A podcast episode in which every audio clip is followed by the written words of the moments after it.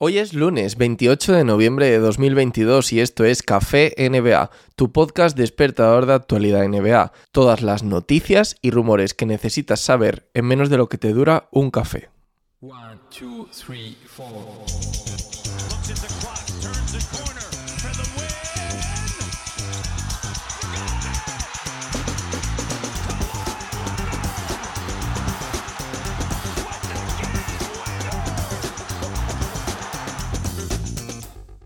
Voy a empezar hoy con una noticia, aunque luego van a venir rumores, eh, tranquilos, pero voy a empezar con una noticia sobre la lesión de Gordon Hayward y la que se ha liado los Hornets en el día de hoy, bueno, en, este fin de semana.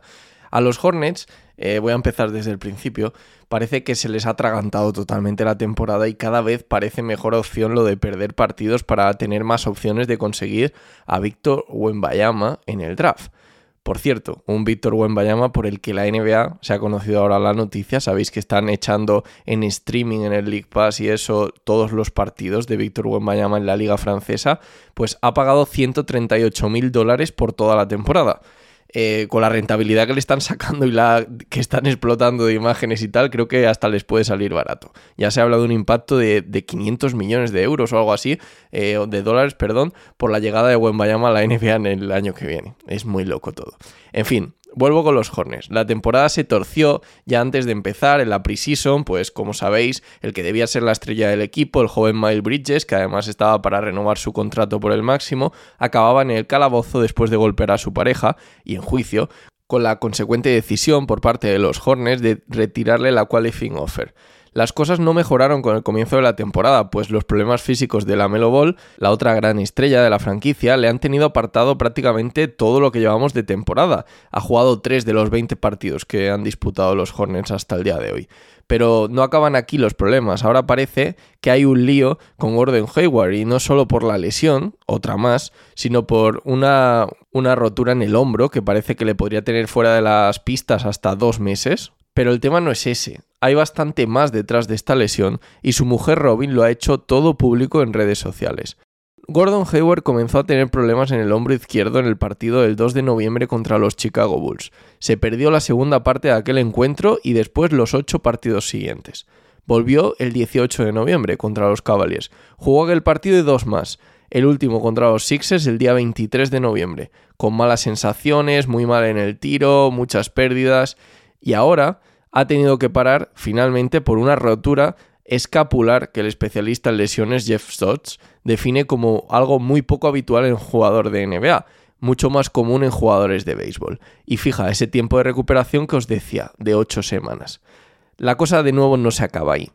Los Hornets se han limitado a definir como revisable semana a semana el tiempo de baja de Hayward, un tiempo que su mujer Robin ha aclarado, ha echado leña al fuego para decir que la lesión que tiene su marido es mucho más grave y que la organización la está ocultando. Incluso deja caer que ha jugado lesionado, ha jugado ya con esa lesión en esos partidos en los que le vimos mal. Decía Robin lo que tiene realmente es una fractura escapular en un hombro y con ella le hicieron jugar el último partido. O sea, lo ha dicho sin rodeos. Por eso ni podía levantar el brazo todo el mundo sabe lo que Gordon quiere es ganar, jugar, etc. Eh, un poco aquí de, bueno, de honrabilidad, ¿no? Para Gordon Hayward. Y lo que dice luego me parece más grave todavía. Prefiero dejarlo ahí, no entrar en asuntos mayores, pero para que quede claro, ya que el equipo no lo dice, Gordon tiene una fractura en el hombro. Eso es un hueso que está roto. Ya me he cansado de que no protejan a los jugadores. Acabo de hablar justo con la madre de uno de los jugadores jóvenes del equipo y me estaba diciendo lo mismo. En fin, esto pinta feo, pinta follón para la franquicia de Michael Jordan y la verdad es que cuando empiezan a haber este tipo de polémicas y jugadores lesionados y lesiones que se alargan y no se cumplen los plazos de recuperación o se miente incluso con la estimación de las lesiones, mal se están haciendo las cosas en Charlotte. Ahora sí, voy con los rumores. Utah Jazz está pendiente de la lesión de Conley y cómo puede afectar eso a la competitividad del equipo. Pues hemos visto que en los últimos cuatro partidos han perdido los cuatro, los cuatro sin Mike Conley. Esto hace que de alguna forma se empiece a abrir el mercado. Como sabéis, os dije en el último café que Mark Cannon y Clarkson eran los que en principio se iban a quedar y que en el mercado estaba Vanderbilt, por el que pedían muchísimo, y los que más fácil de traspasar veían eran Malik Beasley, Kelly Olynyk, Rudy Gay y Mike Conley. El tema es que parece que empezar a perder partidos es justo lo que necesitaba para empezar a abrir la puerta a más jugadores. En cualquier caso, sabemos que ha rechazado una oferta de John Collins por Laurie Markkanen que hicieron los Atlanta Hawks, pero las negociaciones no terminaron de avanzar según Jake Fisher de Yahoo Sports. Los Ángeles Clippers eh, buscan un center eh, para suplir a Ivica Zubac, al menos en los momentos de suplencia, como digo, en rotación, y se nota que están echando de menos a Hartstein. Las dos opciones más lógicas ahora mismo, según el mercado, son Miles Turner y Jacob Poelt, aunque parece que también están buscando un jugador más exterior que pueda jugar eh, como jugador interior-exterior. Los Suns, caso Jay Crowder. Atlanta, con un intercambio por Justin Holiday parecía la mejor opción. Sin embargo, los Milwaukee Bucks son los que es la opción favorita de Jay Crowder. Una opción a tres bandas, por ejemplo, con Houston, enviaría a KJ Martin a los Phoenix Suns y Jay Crowder a los Milwaukee Bucks. Veremos en dónde acaba Jay Crowder, que ya lleva mucho sin jugar y parece que está claramente forzando el traspaso. Termino con Los Ángeles Lakers. Los partidos con San Antonio Spurs, los dos ganados ahora, y los que vienen con Pacers y, Portland Trail Blazers, parece que iban a definir un poco la hoja de ruta de los Lakers, que parecían estar dispuestos si perdían estos partidos o sacaban un mal balance de estos partidos. De momento van 2-0. No sé si un mal balance podría ser un 2-2, pero digo que si no veían opciones de que mejorara la cosa sin desprenderse de las primeras rondas de 2027 y 2029, parecían por fin dispuestos a hacerlo simplemente por darle esa última chance, esa última oportunidad a LeBron James. Veremos qué pasa finalmente con los Lakers. Voy a rescatar unas declaraciones de Giannis Antetokounmpo sobre Evan Mobley después de que los Cavaliers ganaran a los Bucks el otro día. Eh, dice Antetokounmpo que puede ser mejor que él. Eh, no veo por qué no puede serlo. Es un jugador de 7 pies, muy alto, que tiene gran movilidad, que además sabe chutar, sabe tirar, perdón, que además es muy inteligente y como tú dices, además es un tipo que se está mejorando todo el tiempo que mira cintas de otros jugadores y eso es algo muy muy bueno para un jugador joven como él y la verdad es que si se lo toma así de en serio durante los próximos años va a ser un tipo genial. Me ha llamado la atención, la verdad, estas declaraciones de Janis eh, poniendo a Mobley absolutamente por las nubes y no es que le falte razón, eh, tiene pinta de jugadorazo.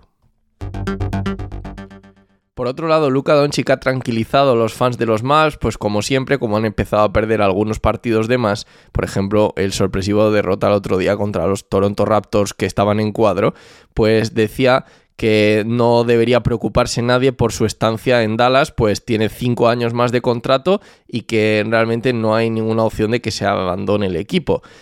Por supuesto dice que quiere ganar un anillo, que quiere ganarlo con los Dallas Mavericks, que ese es el objetivo y que todas las temporadas es lo mismo. Hay mucho trabajo que hacer y que simplemente cualquier equipo de la liga te puede ganar en cualquier punto de la temporada.